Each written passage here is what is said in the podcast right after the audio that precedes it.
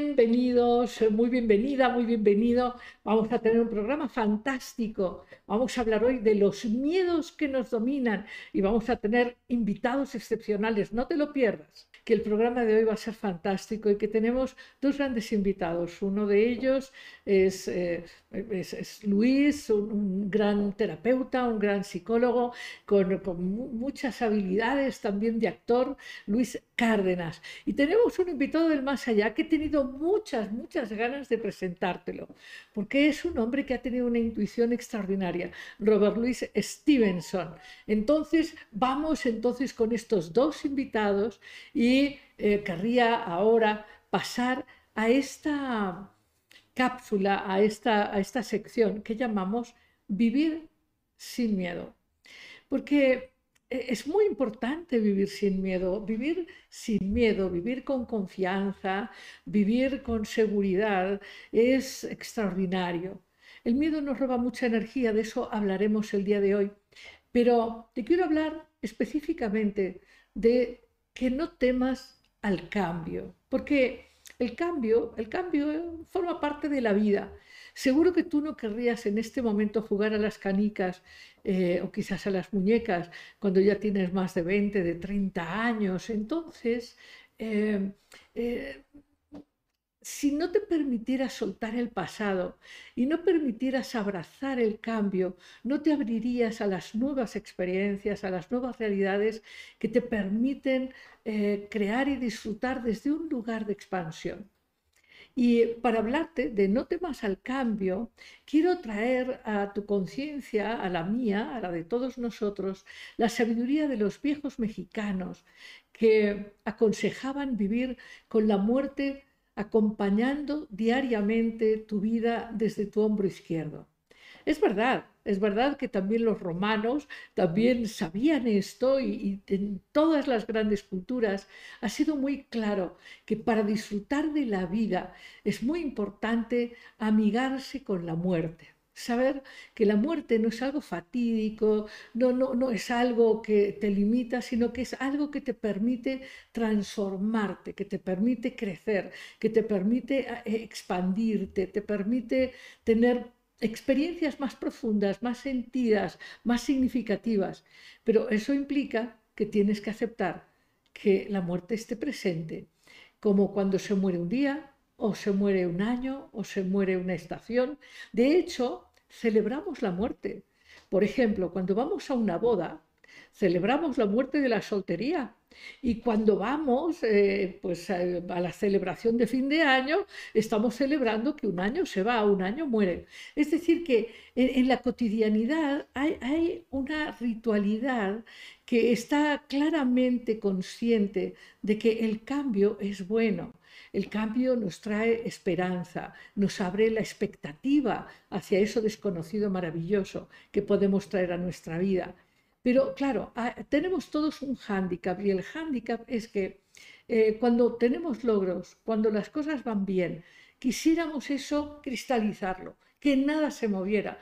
Pensemos, por ejemplo, cuando nos enamoramos, cuando tenemos estas experiencias eh, verdaderamente eh, preciosas de intimidad, de reconocimiento, cuando todas nuestras células se alegran y los besos son magníficos, claro que quisiéramos que eso durara para siempre, pero, pero eso, eso no dura para siempre porque, porque es un estado parcial en donde gran parte de nuestra conciencia se unubila, es como una forma de borrachera y eso eh, no, no, nos permitiría crecer en muchos otros aspectos de la vida. En fin, yo eh, te quiero hablar de esto porque, porque no, no es casualidad que te hable de no temas al cambio. Te digo esto porque estamos enfrentando en toda la humanidad uno de los mayores cambios que hemos experimentado en nuestro planeta. Es verdad que, tú seguro has estudiado y conoces que ha habido cambios civilizatorios en el antiguo Egipto o en Grecia o en Roma, eh, eh, muy cerca. Eh, en la Edad Media, en el Renacimiento, en la época de la Ilustración, pero, pero todos estos cambios son nada comparado con el cambio que estamos enfrentando. Estamos enfrentando un cambio de era, estamos enfrentando un cambio que se produce solo cada 2150 años. Y con ese cambio hay cambios de percepción de la realidad, de creencias. Con esos cambios cambian los valores, los enfoques, las relaciones, cambia el poder, cambia la relación con la vida toda. Y eso, eso, claro, claro que implica que mucho de lo conocido y muchas de las estructuras en las que cifrábamos nuestra seguridad, en las que cifrábamos nuestra tranquilidad, se están derrumbando. Hoy estás observando cambios geopolíticos, económicos, cambios incluso en los sistemas de, producción de alimentos, eh, cambios en los poderes en todos los niveles. Pero no temas el cambio. El cambio Solo si tú te aferras a lo viejo, solo si tú te aferras al pasado, solo si tú te inmovilizas y quieres que nada cambie, te va a doler. Pero si te abres, si te abres con esperanza luminosa, si te abres al caos luminoso que te permite este cambio, seguro que vas a poder percibir y atisbar las grandes cosas que vamos a vivir y a construir en esta nueva humanidad de la que tú y yo somos parte. En fin, este esta es mi propuesta de hoy. No temas al cambio, suelta, suelta el control, ábrete a lo desconocido. Claro, con intención positiva, pero el cambio, el cambio te hace crecer, el cambio trae para ti sabiduría, trae para ti amor, trae para ti abundancia. Así que no temas, no temas el cambio. Y nos vamos ya nos vamos ya a esta sección maravillosa de abiertamente con nuestro invitado. Empezamos en un instante.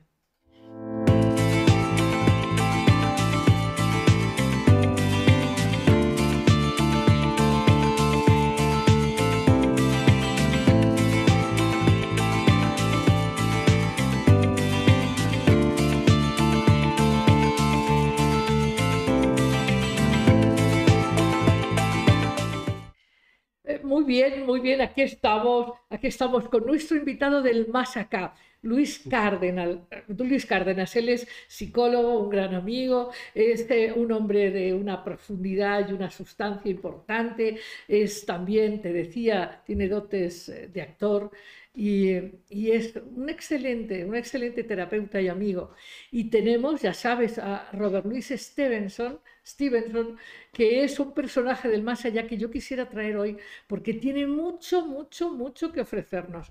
Luis, muy bienvenido. Hola, Lidia, mucho gusto estar aquí de vuelta. Sí, nos habíamos propuesto hablar de los miedos que nos dominan. Ajá.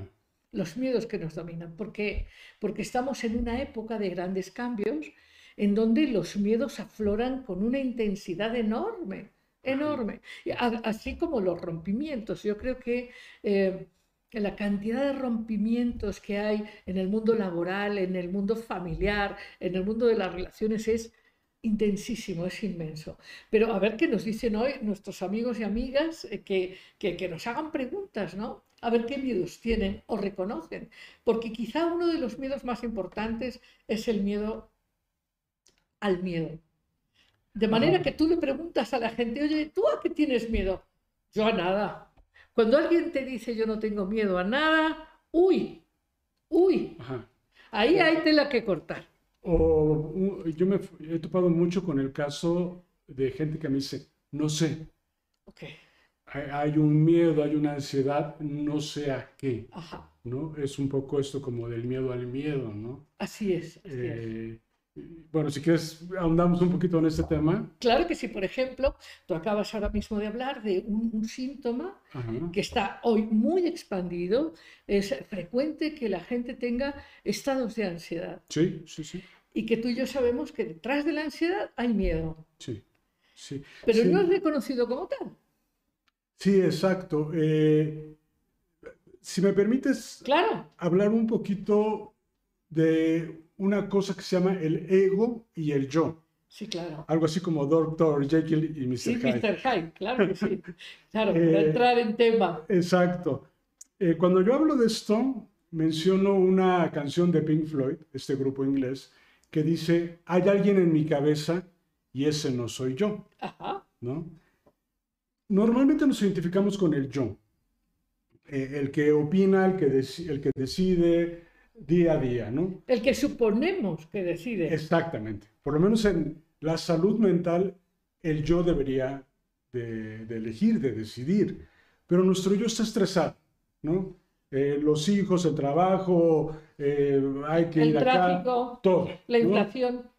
Entonces, todo. Entonces, eh, ¿qué opinas de, de, esto, de aquello? Y el yo está harto de opinar, ya no quiero opinar, y pone a este empleado, que es el ego, a llevar una empresa.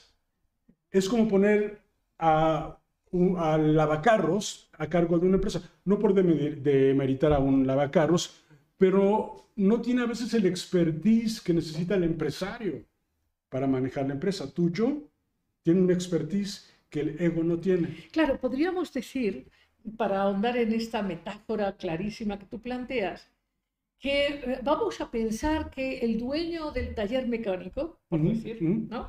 El dueño del taller mecánico, por alguna razón, que, vamos a ahondar, por alguna razón o está cansado, o pues decidió irse de vacaciones. Sí, porque está agobiado. Ya está agobiado porque fue de vacaciones y le dijo al lavacar, mira, me voy a ir, eh, hazte cargo tú que si llega correspondencia me la guardas, si llega algún aviso, pues ahí me lo guardas, ahí ve atendiendo, tú no más lavas, no lavas coches. Pero claro, las vacaciones se hacen largas, el, dueño por alguna razón sigue feliz en este estado de adormecimiento y entonces, claro, el lavacoches se empieza a tomar, ¿verdad? Se ve forzado a tomar... Iniciativa. Ajá. Entonces, esa parte de nuestra mente no está capacitada para tomar elecciones. Eh, tú, tú, como yo, sí, eh, más o menos sabes cómo responder a las vicisitudes de la vida, pero luego no. Entonces, yo pongo también esta metáfora donde empieza a contestar teléfonos y no sé, hable luego, no está el patrón, no, no, no estoy capacitado. Luego llega el patrón, ve que la empresa es un desastre y lo regaña.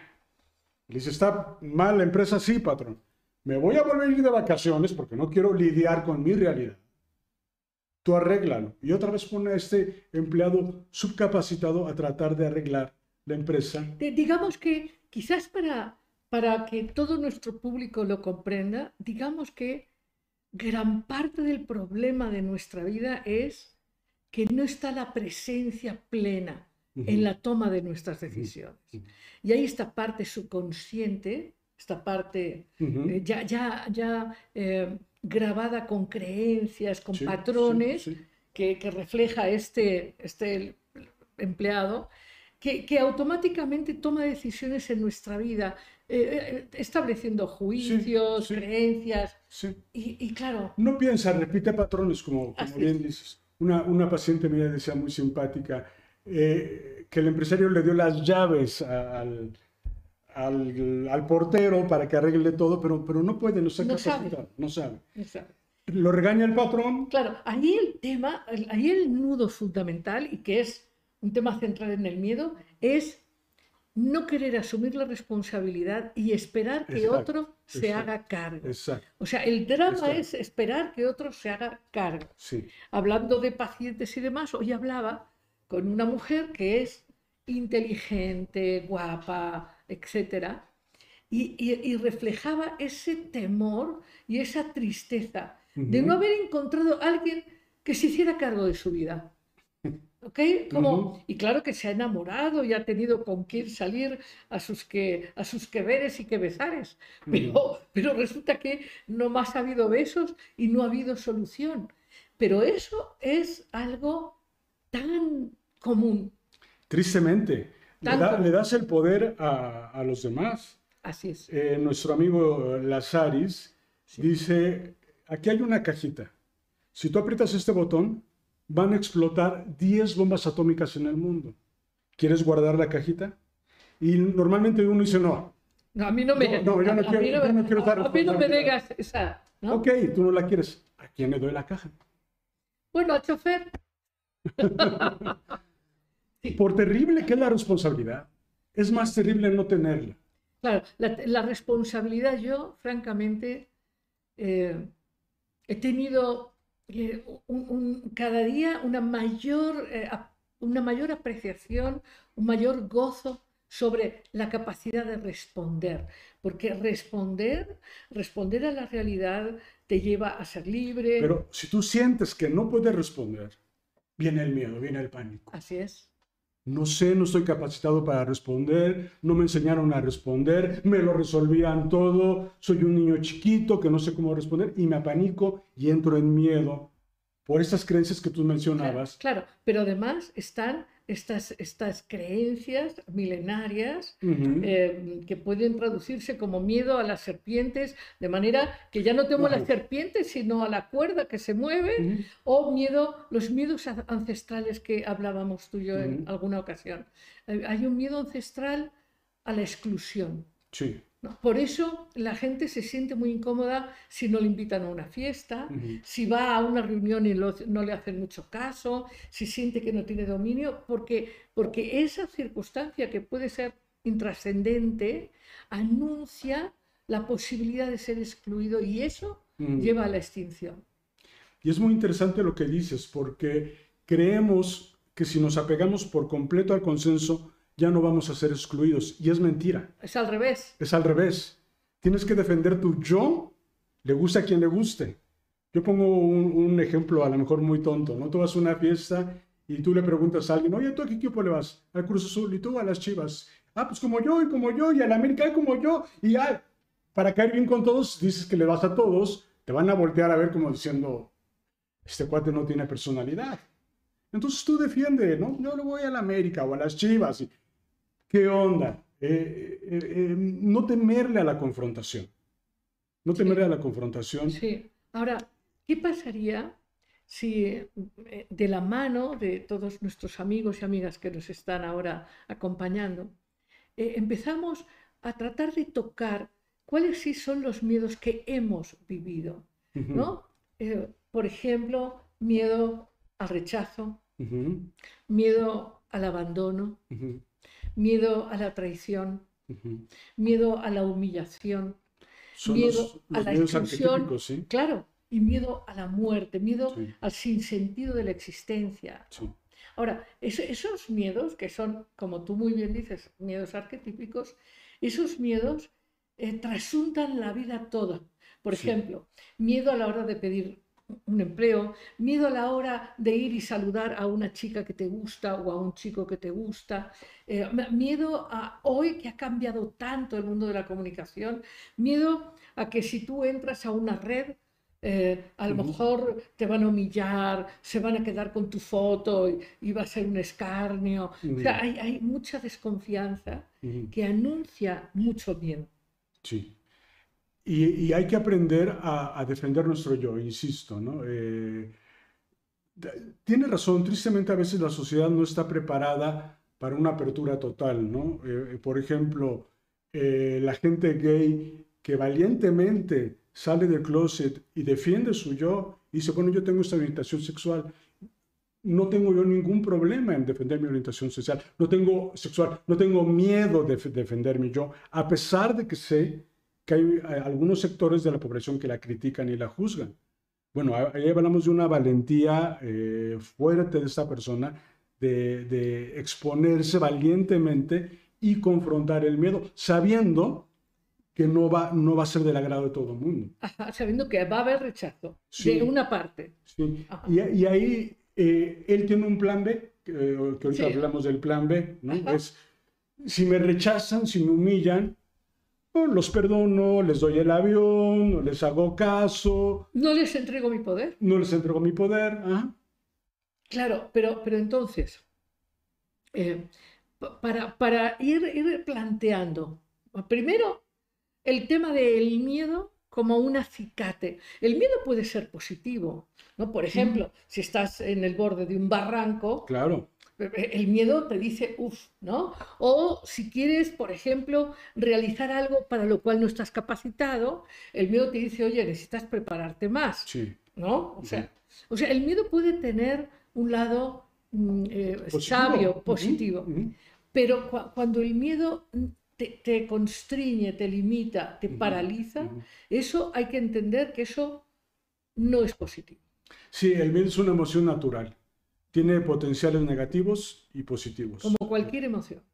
Sí, Eh, eh, dices correctamente, el miedo a, a, un león, pues qué bueno que le tienes miedo, corre, ¿no? Protégete, ¿no? Pero el miedo a hablarle a una chica que te gusta, por ejemplo, un chico, eh, a pedir un empleo, ya estamos hablando de cuestiones neuróticas que tienen que ver con lo que decías, el miedo a la humillación, al rechazo, al abandono. A estos miedos arquetípicos le, añadiría el miedo a la soledad.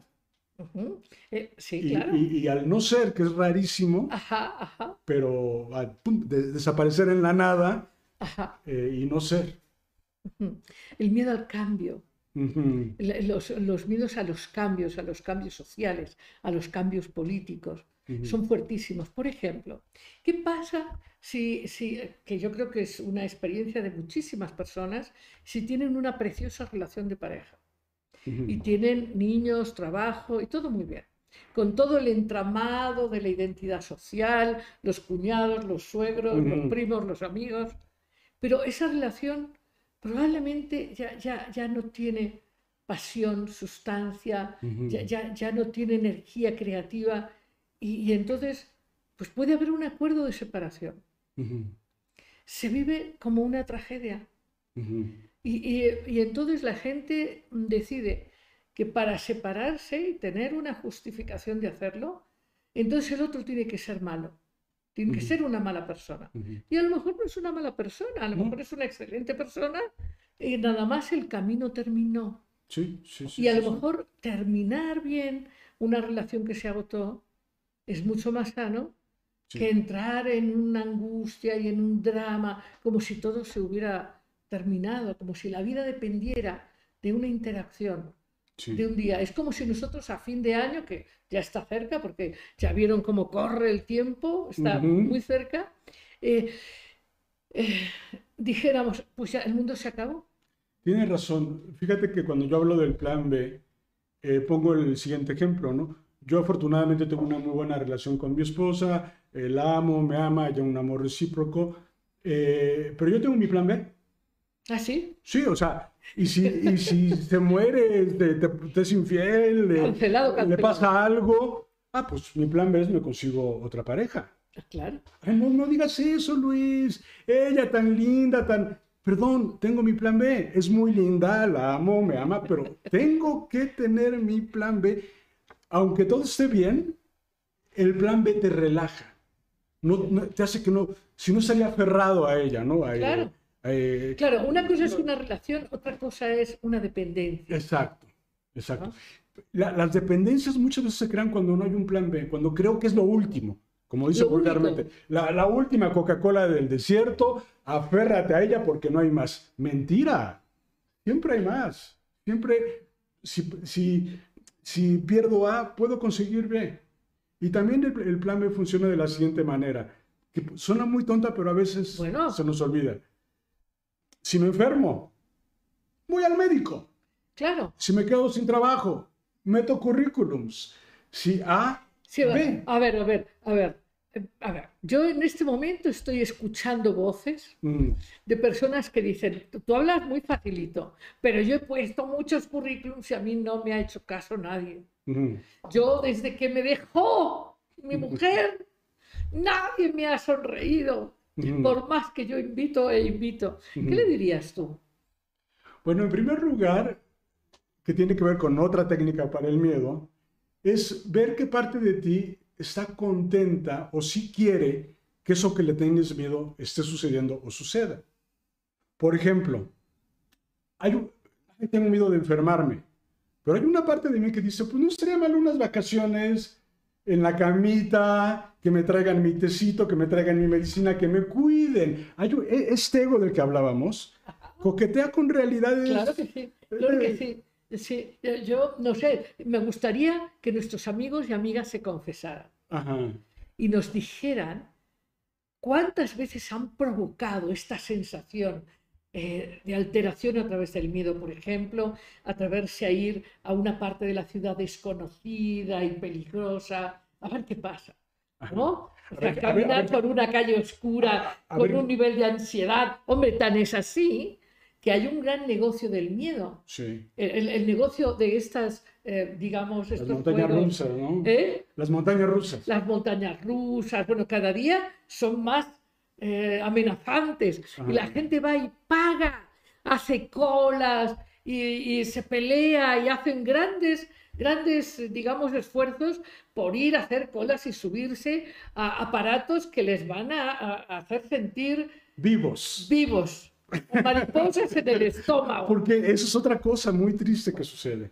Mi vida es tan aburrida, tan monótona, que claro que pago lo que hay que pagar para subirme a la montaña rusa y activar la adrenalina que la tengo más que dormida. Eh, a veces por eso queremos estas tragedias o, subirnos a la montaña rusa, porque nos va a despertar, nos va a sacar del, aburrimiento, de la monotonía. Eh, eh, digamos, digamos eh, me gustaría traer aquí a Robert Louis Stevenson.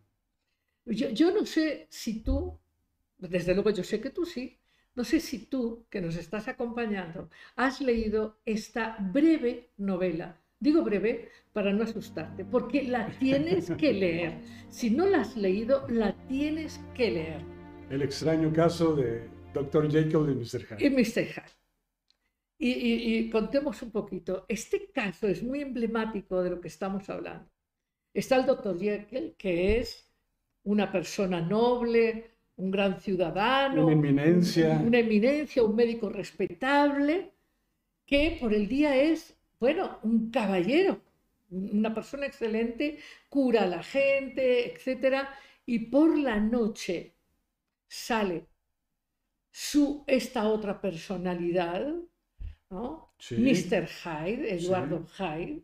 Y fíjate qué curioso, porque él crea la pócima para, ah, claro. para disociarse. Claro. Bueno, él crea la pócima para eh, evitar que Mr. Hyde lo controle. Es decir, porque el tema es que Mr. Hyde, el de la noche, sale y roba y engaña y hace, hasta que crece el poder de Mr. Hyde y asesina y cuando Dr. Jenkins por la mañana ve el periódico y habla con su amigo y le dice, mira lo que está pasando, él entra en temor de ser descubierto e inventa la pócima para que tragársela, para que Mr. Hyde vuelva a la sombra, para que no se, para que no se note, que eso lo hacemos todos, o sea, todos tenemos nuestra pócima para que no nos salga el miedo, la ira, el enojo, la avaricia, la envidia, los celos, para poner cara de aquí todo está bien.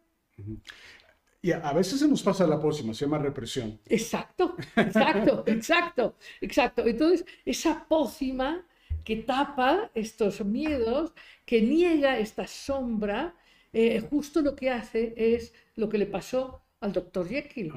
Lo que le pasó es que finalmente, por más pócima que inventó, eh, para empezar, su empleado tuvo que ir a todas las farmacias a buscar una famosa sal para que la pócima funcionara. No había sal, no había nada.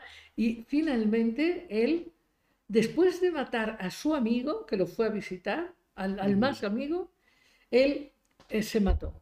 Y se mató y apareció el rostro, no del doctor Jenkins, sino de Mr. Hyde, ahí en el cadáver. O sea, la sombra se apoderó totalmente de él. O dicho de otra manera, este ego del que hemos hablado, ¿no? Del que este, este, este, ego se apoderó totalmente. Entonces, quizás a mí la, novela me parece imperdible.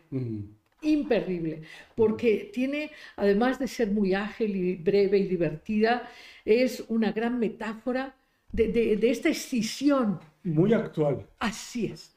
Eh, escuchándote ahorita, me viene a la mente todo este uso exagerado desde mi punto de vista de los fármacos psiquiátricos. Eh, no estoy en contra de ello, pero acompáñalo con una psicoterapia. Ve en tu foro interno a tu eh, doctor Hyde, platica con él qué quiere decir, qué quiere gritar, qué quiere explotar. En meditación, no, no, no, yo no quiero verlo, venga la pastillita eh, para dormirme, para sedarme.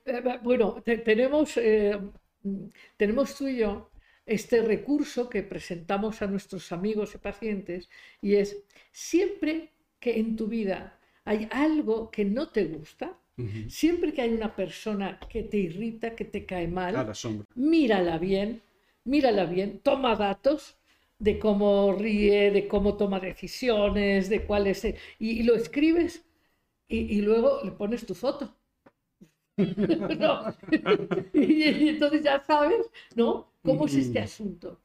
Ahora, eh, eh, cuando, cuando trabajamos con nosotros mismos y, y aquí los amigos de Sabiduría para ser feliz es gente, diríamos coloquialmente, que sí, sí piensa y sí siente. Sí, le gira el hámster. Sí, exacto. es gente que, que sí trabaja y sí es consciente, sí es consciente de cómo se pone el pie, cómo se paraliza. Cada vez hay más conciencia. Sí, sí, sí. No, no le tengas miedo a la introspección, a, a ver tu high interno. Así es. Eh, entiéndelo. Eh, no eres mala persona por, por, querer enojarte y de repente gritarle a, la esposa. Platícalo, trabájalo en meditación. Eh, toca este lado oscuro. No lo reprimas, porque es, es la, es la... Claro, el lado oscuro si lo reprimes, acaba, acaba tomando control, como le pasó al doctor acaba teniendo un yo que asesina, uno que cura y otro que asesina. a mí la novela, te juro, me parece tan fascinante porque es tan reveladora. Sí, absolutamente. Entonces, por supuesto que el doctor Jekyll tenía miedo a, que su imagen fuera desmontada. a que su yo ideal. Claro, este yo ideal socialmente aceptado, que todo el mundo aplaude, inmaculado, voy a reprimir mi lado, mi lado oscuro.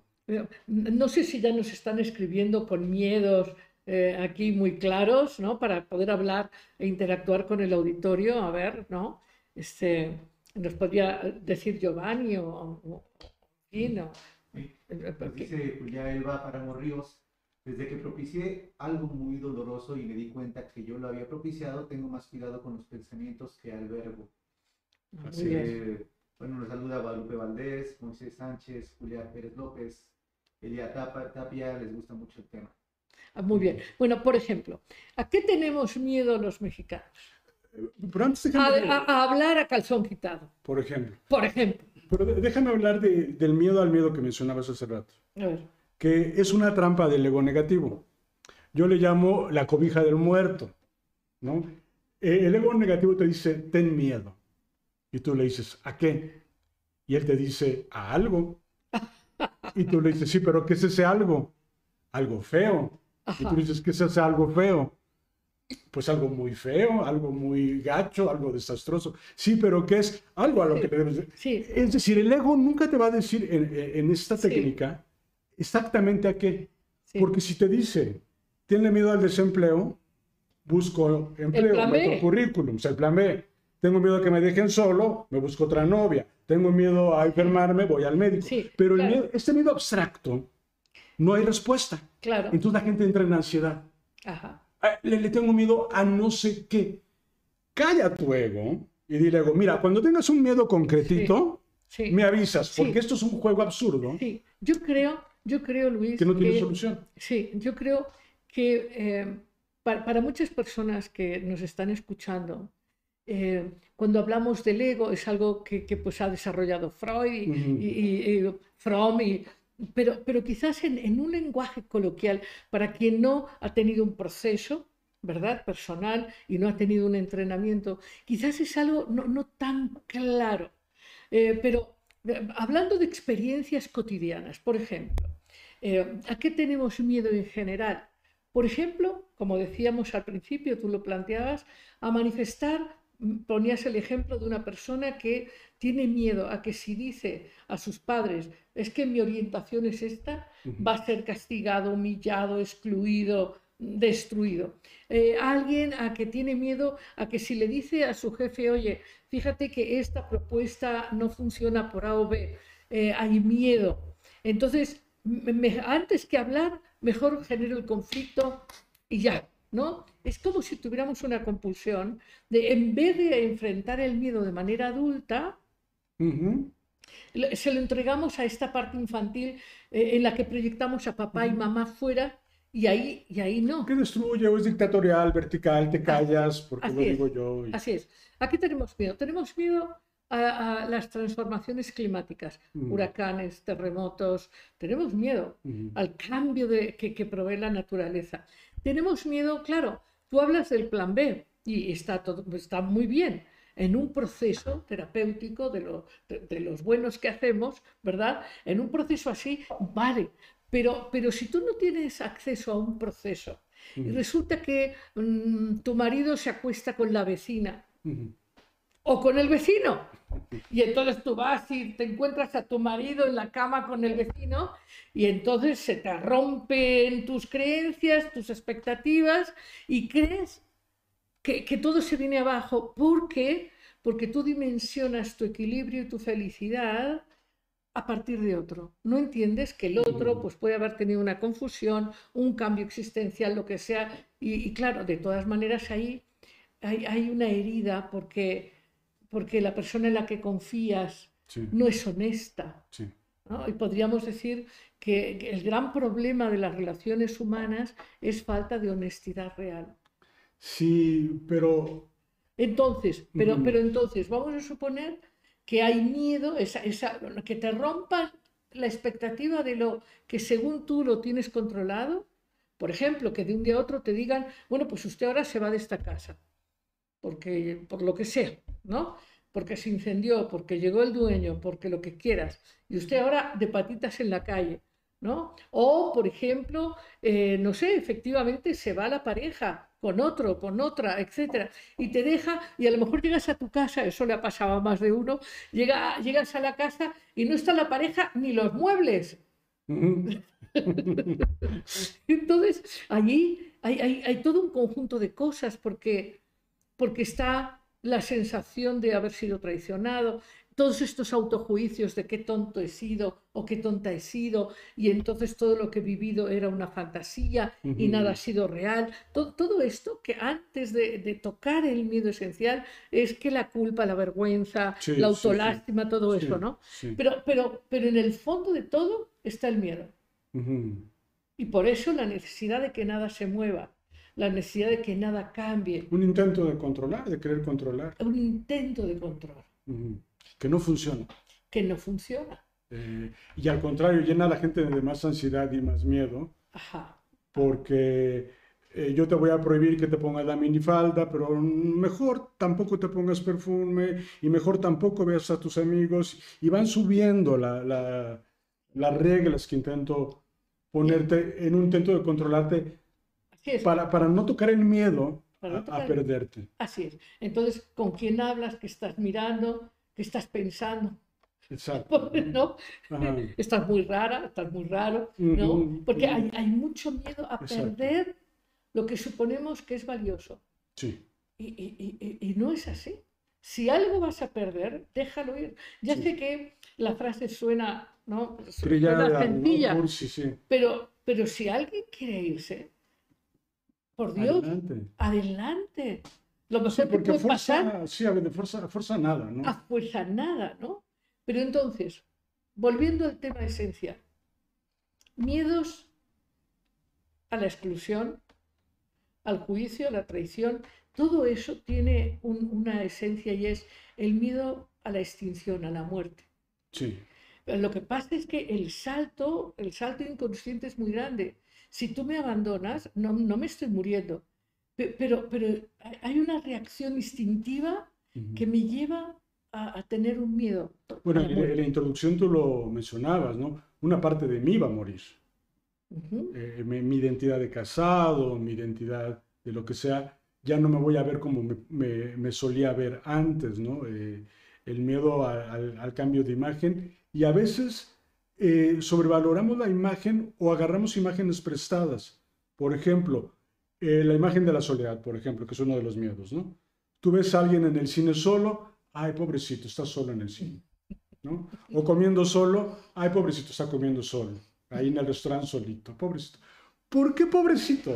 ¿Por qué no podemos ir al restaurante solos o al cine solos? ¿Dónde está este estigma social que compramos que decimos, eh, es que es malo ir al cine solo, es que no puedo ir a, comer solo porque pobre de mí. Sacudirnos este estigma también, ¿no? Y, y no tener miedo de sacudir estos estigmas de como yo solo en un restaurante o como yo solo en la vida. También se vale, ¿no? Yo no necesito vivir en pareja, ¿no? Claro, yo creo que más vale solo que mal acompañado. Mm. Y bueno, podríamos decir que está muy bien, si estás bien acompañado, eso es muy disfrutable. O como tú elijas. Como tú quieras, efectivamente. Eh, recuerdo en este momento un texto mm. de, un colega nuestro muy mm. interesante que se llama Irving Yalom. Y es otro texto que recomiendo que se llama Mirar al sol con los ojos abiertos. que, en donde él relata eh, este proceso de, tiene una enfermedad terminal y en esta novela él relata eh, las conversaciones que tiene con los pacientes más significativos en donde les pregunta, oye, ¿de qué te ha servido venir conmigo a este proceso de mm. conciencia? Y entonces está revaluando eh, qué, tan significa, qué, qué, tanto impacto ha tenido en su vida, qué, qué tanto significado. Pero lo esencial es esto de lo que hablaban los viejos sabios chamanes mexicanos, que es tener conciencia de que sí nos vamos a morir.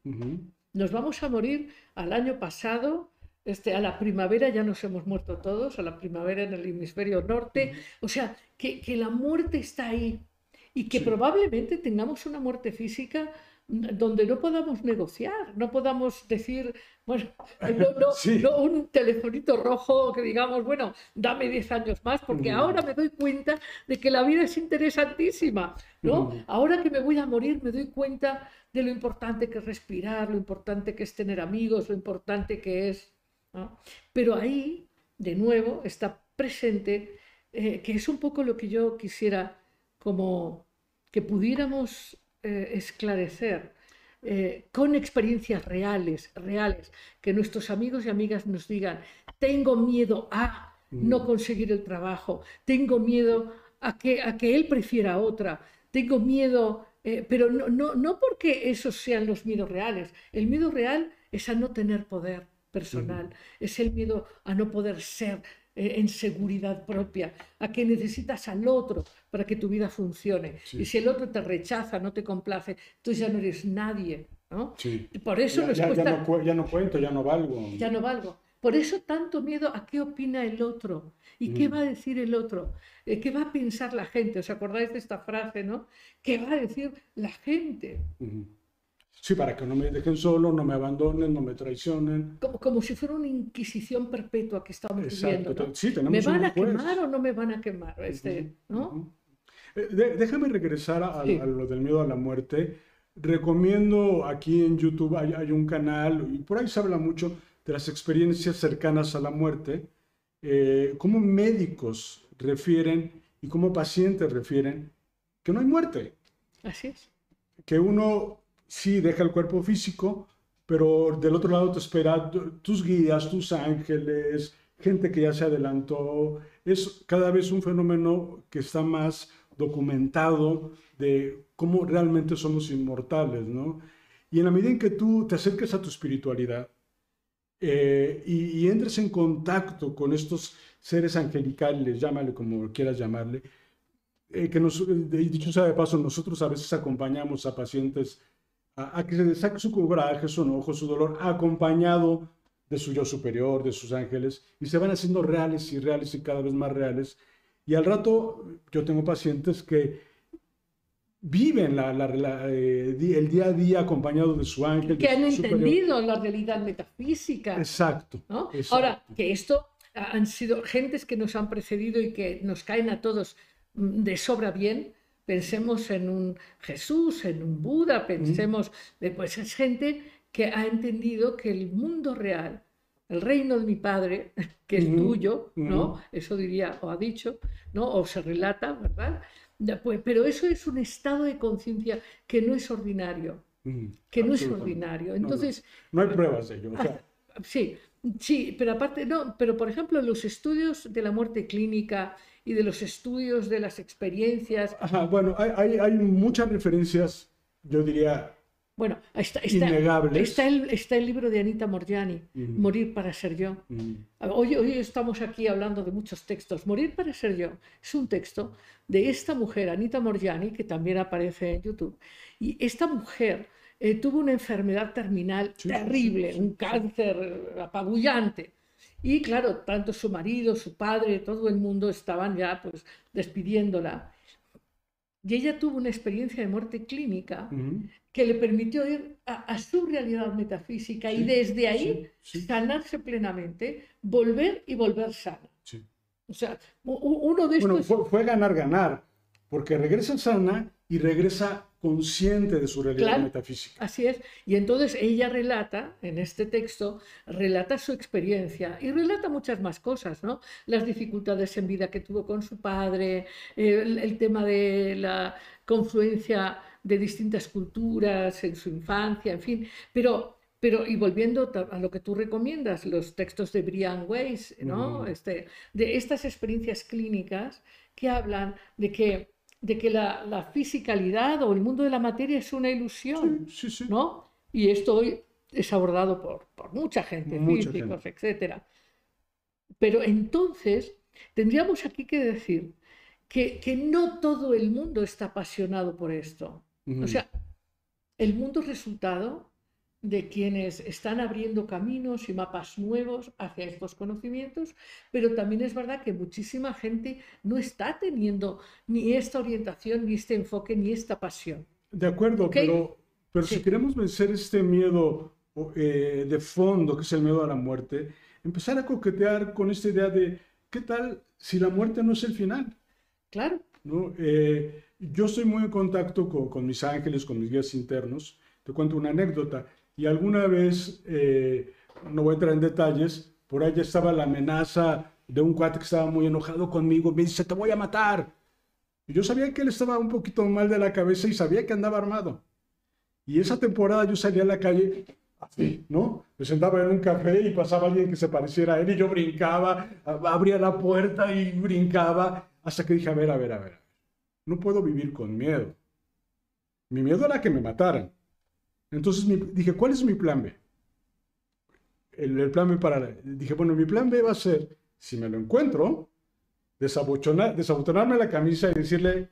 Venga. Venga. Adelante. Adelante. Ese se rompe totalmente. No, me haces un favor, me, me, llevas a mi mundo espiritual. Que ya, ya, ya no tengo que pagar la renta. No, eh, no, me un favor. Me llevas, a un mundo espiritual mucho mejor, ¿no? Eh, pero no voy a vivir con miedo. Eh, confronto este, este, esta amenaza. porque el, miedo es una amenaza. Exacto, exacto. Ahí, vamos, ahí vamos, mm. perfecto. Tenemos mensajes, adelante, por favor.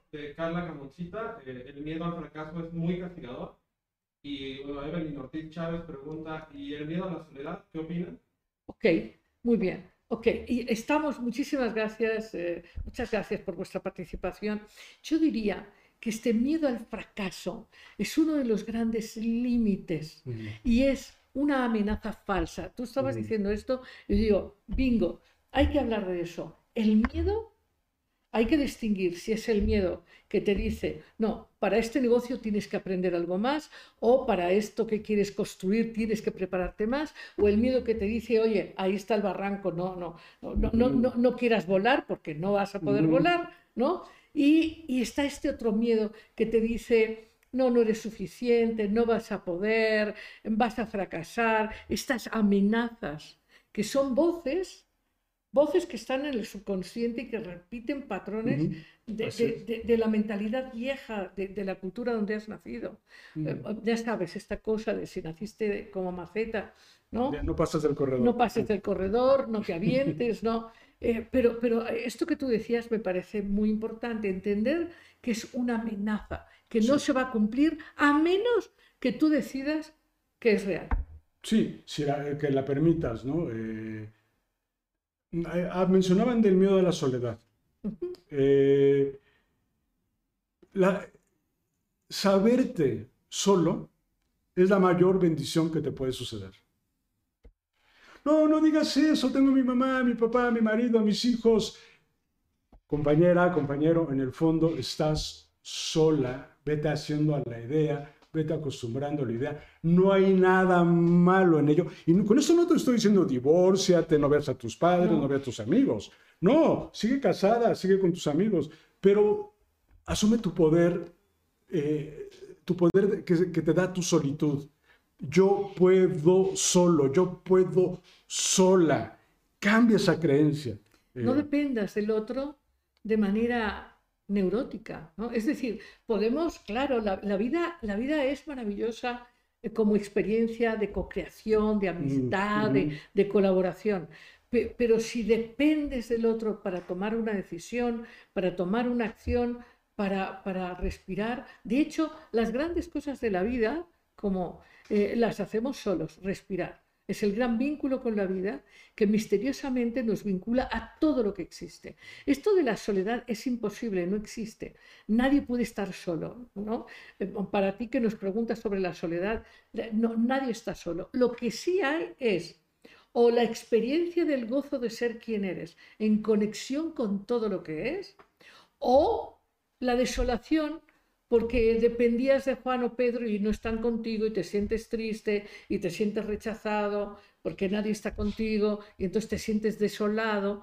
pero, esto es una respuesta de autolástima, una respuesta, ¿no? E, es que es una paradoja. Hay una, hay una frase maravillosa que dice, mientras haya un habitante más en la tierra, habrá ayuda. Así es. Así es. Pero con tal, pero que no sean los de izquierda, porque esos no me caen, que sean los de derecha o mejor que no sean los de derecha, mejor que sean los de izquierda, mejor que no sean los de arriba. A ver, mientras haya uno más, no te está diciendo de derecha, de izquierda, de arriba, de abajo. Quita tu ego. No juzgues. No juzgues y ábrete a la compañía del ser humano. Ahora, Ahora hablando de... El poder es tuyo, ¿no? eso nunca lo niegues. Así es, pero por ejemplo, si tú sales a la calle, seguro vas a encontrar gente eh, que, refleja quién eres, porque es parte del asunto, ¿no? Entonces, eh, mm, bueno, recuerdo hace, hace algún tiempo que tenía yo un programa diario de radio en Radio Red. Eh, los viernes hablábamos con la gente que pedía cosas, o en fin, y hablaba la gente que se sentía desolada. Es que mi marido se fue, es que mi hijo no viene a visitarme, es que no sé quién tampoco viene. y yo les decía, a ver, en la Ciudad de México, en cualquier ciudad de, México o del planeta, hay muchos lugares donde la gente ansía que les vayan a visitar. Cuando tú vas a visitar a alguien, ya no estás solo. Si vas a un asilo, vas a una cárcel, vas a un orfanato, vas, no sé, este, a, cualquier lugar donde la gente está ahí trabajando horas enteras y vas y saludas y llevas un bocadillo, pues ahí ya no estás solo. Claro, claro. Inclusive en el transporte público podemos saludar a la persona con la que nos sentamos o en el café o donde sea, pero este estigma de... es desconocido, es desconocido. Ajá, no, este... Muy bien. ¿Qué, te parecería, Luis, eh, ahora que ya hemos eh, abierto esta exploración del miedo, ¿qué te, parecería si eh, empezamos por decir, ok, tú vas a tener miedo? Todo el mundo va a tener miedo. Sí, e, es parte de la experiencia humana. Miedos reales o miedos ficticios, vas a tener miedo. Y algo que es importante es entender que hay un antídoto al miedo. Varios, de hecho. ¿no? Quizás un antídoto es la racionalidad, la valentía. El perdón. El perdón. El perdón si, pasa esto, bueno, perdono. Así probablemente. Claro, claro. Y, ahora que hablas del perdón es muy interesante porque gran parte del miedo tiene que ver con el miedo a ser castigado por mm. no ser suficiente, mm. por no suficiente, por no, por no, por la vergüenza mm. ancestral, ¿no? Eh, entonces eso puede ser muy interesante, perdonar. ¿no? Ser valiente, atreverse, a pesar del miedo. Te digo, digo esto porque es como si la gente esperara que para tomar esa iniciativa de relación, de trabajo, de lo que sea, habría que tener un momento en donde el miedo no esté. Y eso no va a pasar. No sucede. Eso no sucede. Hay eh, tres componentes esenciales de algo que se llama remordimiento. Remordimiento no es sentirte mal. Remordimiento es saber tres cosas esenciales. Uno, que puedes equivocarte, que puedes cometer errores, no pasa nada. Que puedes perdonarte y perdonar a que comete un error y recordar que todos estamos en un proceso de aprendizaje. Así es. Nadie nace sabiéndolo todo. Así es. Y, yo diría otra cosa, hablando de remordimiento, y que tiene que ver con ponerse cerca del mundo emocional, es eh, el amor que por ti o por otro te hace darte cuenta de que podrías haberlo hecho mejor. Del impacto, sí. Y que, y que quieres hacerlo mejor. Sí. Y que puedes aprender. Me, regreso al ejemplo que tú ponías de la oficina, ¿no? Eh, no, no tienes por qué ser perfecto, ser el, que maneja todas las áreas con expertise. No, puedes preguntar, puedes aprender, puedes decirle a que lleva más experiencia en, en el trabajo, oye, ¿cómo se hace eso? Sé humilde, pregunta, se vale aprender eh, a veces puedo, a veces no puedo. Es correcto, no, no, no te sobreexijas porque si no caes en miedo. Sí, sí. Entonces, decíamos, no, no, puedes buscar un momento en el tiempo hoy o, o, el futuro donde no vas a tener miedo. El miedo va a estar ahí, te va a acompañar toda tu vida y a veces el miedo te avisa de que estás frente a una experiencia interesantísima. El miedo puede ser un gran portal. Entonces, digamos que aquí lo que sería muy importante, por todo lo que hemos hablado, es no tener miedo al miedo. Saber que el miedo es un ayudante. En todos, los, en todos los casos el miedo es un ayudante para que tomes conciencia y para que tomes elecciones. Para tener un plan B, para preguntar, para saber que puedes improvisar también, eso es bien importante. Que la vida, en realidad, en esencia, es un gran juego. De y, crecer. y la vida es improvisada. No, no, no, no, no amanecemos con un guion. Vamos improvisando a lo largo del día con, con los hijos, con el marido, con la esposa, en el trabajo, aquí allá. Eh, si tú estás esperando que haya el guion del marido perfecto, del empleado perfecto, etcétera, etcétera, no va a pasar. No, no sucede confía en tu capacidad de, improvisar, sabiendo que eres suficientemente bueno para más o menos llevarla en el trabajo, en la familia, etc. Perfecto, no, no eres, quítate esa idea de la cabeza. Ni nadie tiene que serlo. Exacto. Entras en estrés, entras en ansiedad por el miedo de no ser. Entonces, desenmascarando los miedos esenciales. Mm. Desenmascarando los miedos. Ya dijimos, el miedo va a estar ahí. Es tu amigo, de hecho. Sí. Esto mismo. Sí, te recuerda que puedes perdonar, hay, planes B, etc. Sí. El miedo al rechazo. El miedo al rechazo se elimina cuando tú no te rechazas. Sí. Ahí hay un antídoto, ¿no? Sí. Que es el amor a ti mismo. Sí. Y, aceptar, pues como dice el refrán aquí, pues no eres monedita de oro. Le puedes gustar a otro y a otro le gusta más la plata o el cobre o lo que sea, ¿no? Sí, yo soy así el miedo, eh, el, miedo, A lo mejor te gusta, a lo mejor no, pero yo defiéndome yo. El, miedo a la exclusión. Mm. No es posible. Nadie te puede excluir. Nadie te puede excluir de la existencia. Tú mm. tienes tu lugar. Te pueden excluir de un grupo, de una fiesta, de lo que sea. Y como tú decías, pues tú elegirás otros. Además hay una anécdota muy simpática de los Beatles. Cuenta la anécdota que John Lennon toca la puerta de Paul McCartney y le dice, me voy a salir del grupo. Y le dice, Paul, ¿por qué? Dice, porque veo que ustedes, ustedes tres se llevan muy bien y el único que no encaja soy yo. Y le dice, ¿por qué simpático? Yo pensé que ustedes eran los que se llevaban bien y el único que no encajaba era yo. Es este ego que nos dice, ah, no, tú eres el único que no encaja. Todos se llevan a todo dar, todo todos se encajan a todo dar, menos tú. Eh, pues no, eh, es esta monedita de oro perfecta y todos medio encajamos medio chueco, pero así nos queremos y así nos aceptamos. Así es. Mentira que... el miedo al fracaso. El miedo al fracaso que, que lo mencionaba Carla es un miedo que sí hay que enfrentar con cierta seriedad. Porque, porque el miedo al fracaso es una gran excusa del ego negativo, como tú planteas, o para la gente que no tenga este lenguaje, es, es el, el, miedo a perder la imagen, a, si no me sale bien, híjole, qué vergüenza me va a dar, a qué va a decir mi mujer, mi marido, mi no sé quién, si no salgo adelante, mejor no lo intento y así ya. Lo dijiste bien, bien, ¿qué va a decir? qué va a decir, exacto, ¿no? Entonces, entonces el miedo, el miedo al fracaso, hay que enfrentarlo entendiendo que es, que es un miedo eh, que, está arrastrando voces de no eres suficiente. Y ahí hay que trabajar el asunto de que eres suficiente, como tú acabas de decir, para aprender. Si no, si fracaso, pues, pues aprenderé. Aprendo, claro. Aprenderé. Entonces, eh, la, gracia de intentarlo es que puedo aprender y puedo ir al éxito. Claro. ¿no? Y preguntar y caminar a mi ritmo, a mi tiempo, a mi forma. El miedo a ser abandonado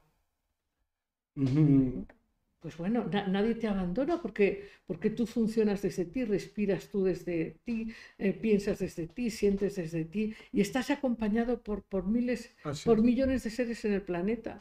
no, no, hay manera. Sí, lo que mencionábamos, afrontar la, la paradoja donde tú tomas tu poder pero bueno, y siempre hay ayuda. Pero podemos contar anécdotas, eh, eh, tenemos más participaciones, adelante, adelante. Eh, Anita Rivera nos comenta, habitar más el mundo metafísico nos desconecta del miedo y nos ayuda a soltar el pasado. Muy bien, felicidades Ana María. O sea, un 10, un 10. O sea, perfecto. La pregunta, pero la respuesta es sí. La respuesta es sí. Ah, bueno, no era pregunta, yo creo que era afirmación. Ah, es pregunta. Ah, claro, sí, por supuesto. Yo pensé que era afirmación y tiene matrícula de honor. O sea, por supuesto, por supuesto. Sí, sí, muy bien. Entonces, eh, pues bueno, yo, creo que Ana María ha, dado un gran resumen, pero, pero, eh, nos tenemos ya que marchar. Pero yo diría que si relatáramos el nivel de angustia que tienen las personas cuando inician una relación de pareja, ahora que se da mm. el Tinder y el eh, Bumble y todo esto, ¿no? Mm.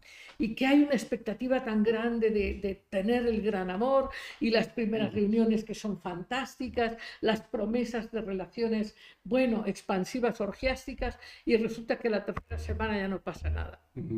Hay, hay mucho dolor ahí y mucho miedo a no lograr eh, la, conexión, la intimidad, el compromiso. Hay mucho miedo a esto que decía uno de nuestros amigos del auditorio, que es miedo a, la desolación, a no poder compartir con profundidad y espontaneidad esto que a mí me gusta, no poder ir con alguien que, me cae bien al cine o no poder eh, contar lo que me está pasando.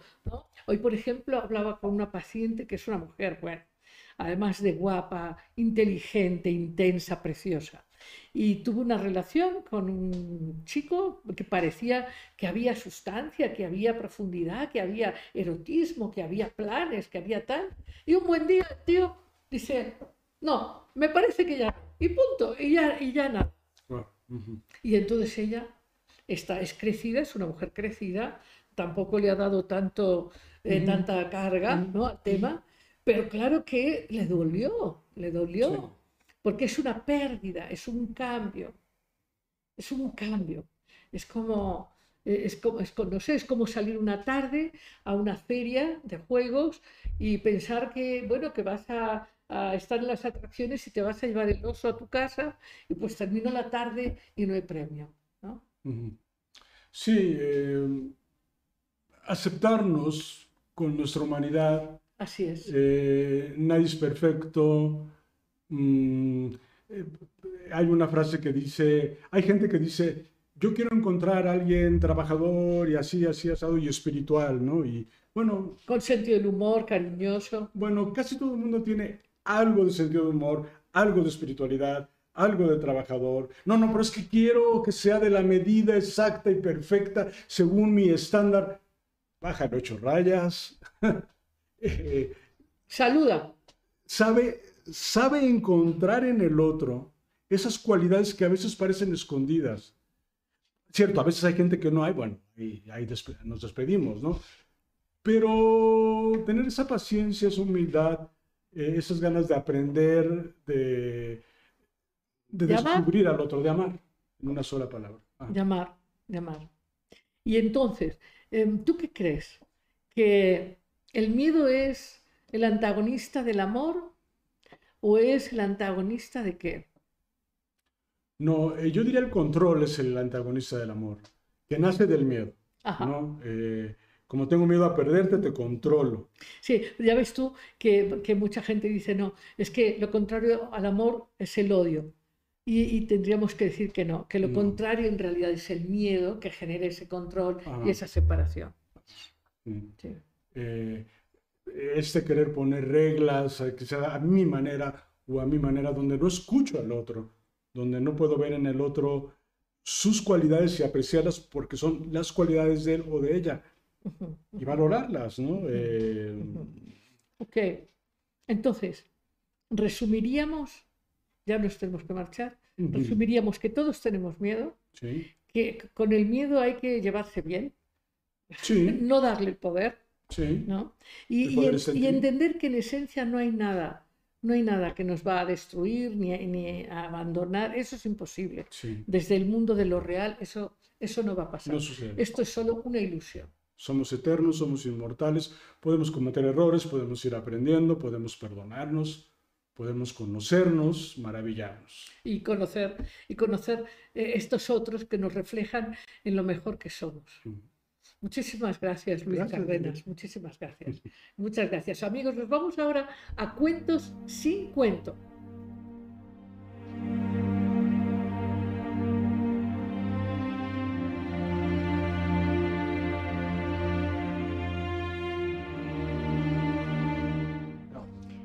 Aquí estamos, amigos, amigas, en este espacio tan breve pero tan significativo, lleno siempre de risas y de sabiduría. Hoy te traigo una historia preciosa. Se llama El espejo. Cuenta la historia que un día un hombre eh, se fue de viaje a un país lejano y se encontró con un objeto que nunca había visto, pero que le asombró, así que se lo compró. El objeto le llamaba la atención porque al mirarlo, él descubría el rostro de su padre, un poco mayor, eh, quizás un poco cansado, pero, pero le traía tantos recuerdos del amor de su padre, que decidió comprar este objeto, aunque era costoso, pero era fantástico y se lo llevó. Llegado después del viaje a su casa, dado que el objeto era muy valioso, eh, decidió guardarlo en el desván en un arcón y cuidarlo mucho. De vez en cuando el hombre se iba al desván, abría el arcón, sacaba este objeto, lo miraba y se conectaba con su padre y con estas memorias de amor, de conversaciones, de consejos. Qué cosa tan impresionante. E, el objeto le parecía de verdad mágico. El caso es que su esposa que empezó a ver que de vez en cuando él se iba al desván de manera sigilosa, empezó a sospechar. Y un día que el hombre no estaba en casa, ni corta ni perezosa, se va al desván, abre el arcón y descubre el objeto. Lo mira y ve el rostro de una mujer poco desconfiada. Ah, pero es el rostro de una mujer. Cuando llegó el marido le dijo, ¿pero tú te crees que yo soy tonta? Así que estás guardando el retrato de una mujer. Y el hombre le decía, pero mujer, ¿estás loca? Claro que no. En este objeto lo que yo veo es a mi padre. Y se pusieron a discutir, ya os imagináis, no, que tú no tienes razón, que por qué me haces esto, por qué me traes la foto de otra mujer. Bueno, ya sabéis, una locura. Entonces decidieron, porque se amaban y eran buenas personas, decidieron buscar un, un árbitro y decidieron llevar el famoso objeto al sacerdote de la aldea. Y entonces llegan con el sacerdote de la, de la aldea y entonces él le dice, es que mi mujer me está desafiando, pero aquí lo único que hay es el retrato de mi padre. Y ella, sí, claro, ¿cómo no? Yo lo veo y lo veo muy claramente y aquí lo que hay es el rostro de una mujer. Y entonces el sacerdote toma el objeto, lo mira lo mira con mucha atención, se asombra y dice, oigan, o sea, ni hay un padre ni hay una mujer. Aquí lo que hay es el rostro de un sacerdote. Y colorín colorado, vas a ver lo que eres. Y ya, esta historia, esta historia se ha acabado. Te espero el próximo, próximo jueves con un programa muy interesante.